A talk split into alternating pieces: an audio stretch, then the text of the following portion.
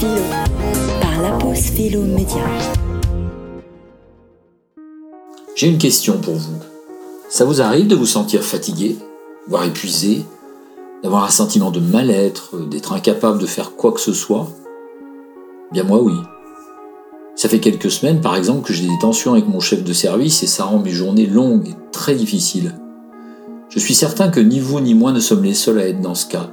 Comme on peut s'en rendre compte en lisant la presse, le 14 novembre 2021, par exemple, le journal Les Échos avait titré une tribune La fatigue des Français, un symptôme, une alerte. Le plus étonnant avec la fatigue, c'est la constance des réactions qu'elle provoque en nous-mêmes et pour notre entourage. On nous encourage à nous secouer ou au contraire, on nous plaint de la difficulté de notre situation. Finalement, la fatigue est comprise comme le signe d'une faiblesse ou de quelque chose de négatif dans le monde. Bon d'accord, mais comment tenter d'y échapper? Se reprendre en main ou plutôt changer le monde? Les deux options semblent aussi impossibles l'une que l'autre. Je ne peux pas me reprendre en main parce que je n'ai pas la recette magique pour raffermir ma volonté quand je suis déprimé. Et je ne peux pas changer le monde parce que je ne suis qu'un être humain dont les forces sont très limitées. Comme toujours, le premier geste philosophique est de définir les concepts qu'on étudie. J'aimerais ici définir la fatigue comme une sensation produisant une souffrance ressentie avec une certaine intensité. Dans son essai sur la fatigue, Peter Hanke écrit qu'il sent sa fatigue avec la face d'une souffrance.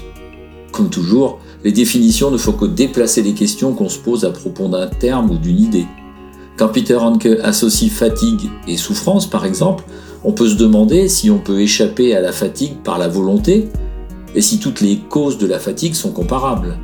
Dans son livre Une histoire de la fatigue du Moyen Âge à nos jours, Georges Vigarello ne m'a pas beaucoup remonté le moral.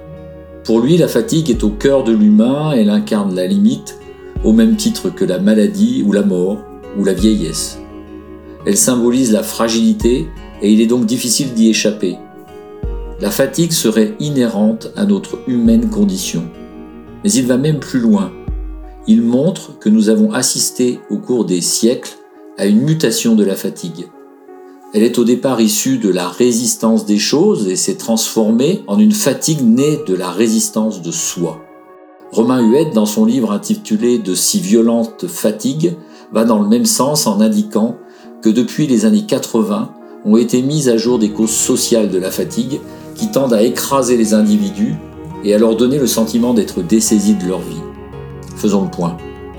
La fatigue que je ressens, et peut-être vous aussi, serait à la fois la difficulté nouvelle à endurer le monde pour les individus de mon temps et la conséquence de formes de vie actuelles fatigantes en soi. Je suis donc à la fois responsable et impuissant devant ma fatigue. Autant dire que je suis doublement foutu. À moins que... Si je pousse le raisonnement un peu plus loin, je me rends compte que si mes conditions de vie induisent ma fatigue, alors la fatigue est un indicateur de ce que je dois changer. Comme le dit Christophe Desjours, la fatigue participe de la construction d'un espace moral de l'intolérable qui devient le support à une protestation, comme par exemple la résistance.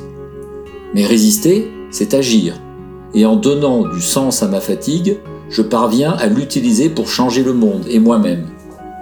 C'est peut-être cette façon de voir les choses qui peut me sortir de l'impasse. Faire preuve d'imagination qui, si l'on en croit Laurent de Sutter, est une faculté première de l'homme bien plus que la volonté. Concrètement, si la fatigue provient dans certains cas d'une mauvaise appréhension des situations, elle est aussi le produit de situations inacceptables. Lutter contre la fatigue, ce n'est pas se secouer ou se prendre en main, mais se demander, en faisant preuve d'imagination, s'il faut commencer par changer les situations ou notre regard sur celles-ci.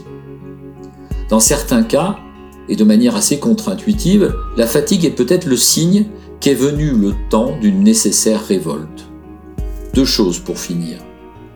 D'abord, si ces propositions pour tenir en respect la fatigue sont exactes, on comprend que tant de gens ne puissent le faire car étant dans l'impossibilité de mettre un quelconque jeu dans une existence où les contraintes sont trop fortes. Ensuite, pour ma part, je vais commencer par demander un entretien avec mon chef de service et réaliser enfin l'adhésion au syndicat que je repousse depuis si longtemps.